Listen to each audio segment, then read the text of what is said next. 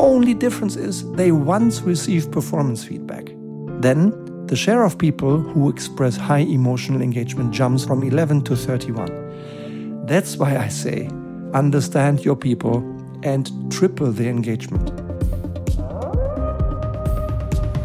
Hello, dear Lightwolf. Hello, dear leader of the pack, and a warm welcome to today's new episode of the Lightwolf podcast. Today, all about a key topic that is highly relevant to many people. It's all about employee engagement, understanding, and tripling it. In my conviction, in my experience, both in business and in private life, good leadership is perhaps the most effective method ever devised for success in business and joy and fun in private life. And one of the most frequently asked questions that I receive is Hey, Stefan, can I increase the motivation of my people?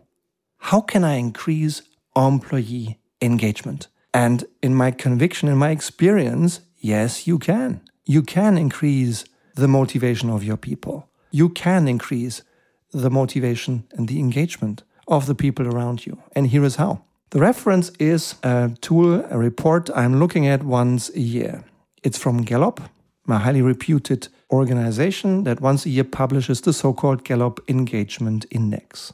And in the Gallup Engagement Index 2016, there was one chart that I find particularly striking and very helpful to support my statement here in the Lightwolf podcast today.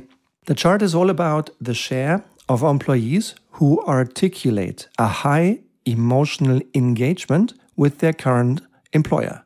And I find it a little bit sobering, a little bit sad anyway, that the numbers for high engaged people, highly engaged people, are always so low. They are typically between 15 and 20%. In that particular year, 2016, the share of people articulating a high emotional engagement was 16%.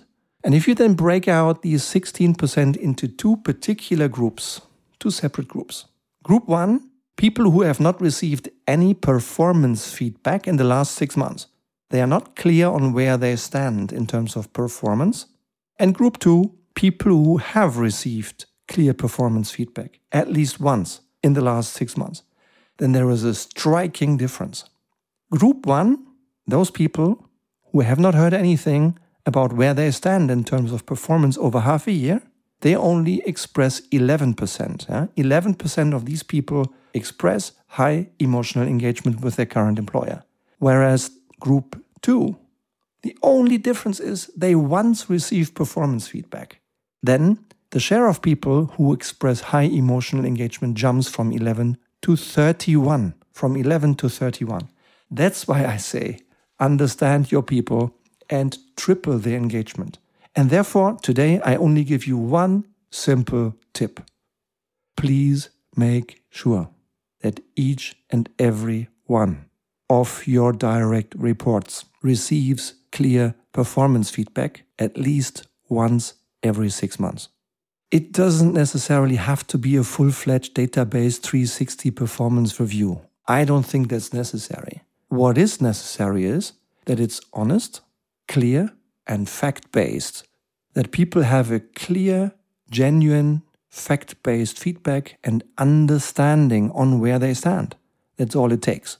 And when you work closely enough with your people, when you are in touch with them, when you see their results, when you help and see their development, then you have enough evidence to do this once every six months. And that's what I recommend you do. You triple your people's engagement.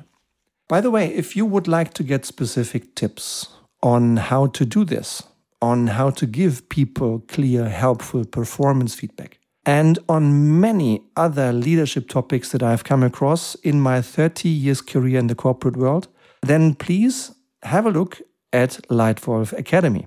Lightwolf Academy is a high quality one year leadership education program that offers you six different courses, 45 short, compact learning videos, 25 audiobooks, simple, practical, effective questions, learning control, and upon successful answering of 90% of the questions, a certificate at the end of the course, and six times per year, a live one hour group coaching with me.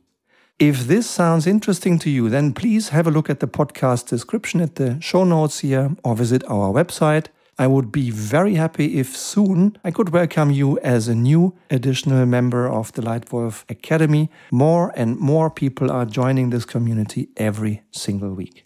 And if you like the way how I'm sharing my tips and my experience here in the Lightwolf podcast, then please feel encouraged to subscribe to this podcast.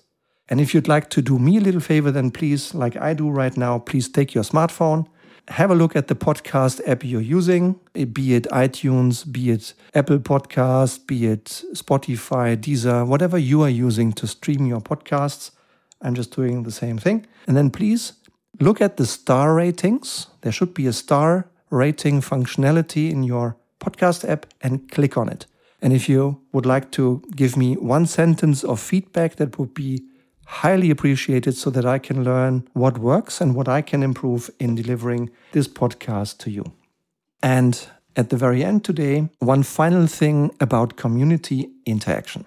More and more often, and already I think four times just today, from members of the Lightwolf community, I've been asked, Stefan, can't you create more exchange? Is there a way how we can create an exchange forum, a community? And we'll think about it, what else we can do, what else we should offer. But in the meantime, there are many ways how you can join, how you can share. For example, visit my LinkedIn profile, connect with me, join the conversations. All the podcasts, one a week, everything in English, everything in German, is published there via LinkedIn as well. So there is an exchange platform on LinkedIn. Please share your comments, Share your questions, share your disagreement. I'd like to know your real opinion so that we can all learn from your view. Use the LinkedIn commentary boxes and leave your comment there. Or contact me via email, WhatsApp, website, whatever channel you like. I would really like to get in touch and get into an exchange with you. I'd like to understand what is on your mind in terms of leadership. What is on your mind in terms of strategy? What worries you? Where do you have questions? Which topic is hot and important for you right now. So let's chat. Let's exchange. I'd like to be in touch with you. I hope you've enjoyed this podcast. I hope there was one little nugget that was worth your time and your reflection. I wish you a great, successful day and week. And already now, I look forward to welcoming you again right here very soon in the Lightwolf podcast. Thank you. See you soon. Your Stefan.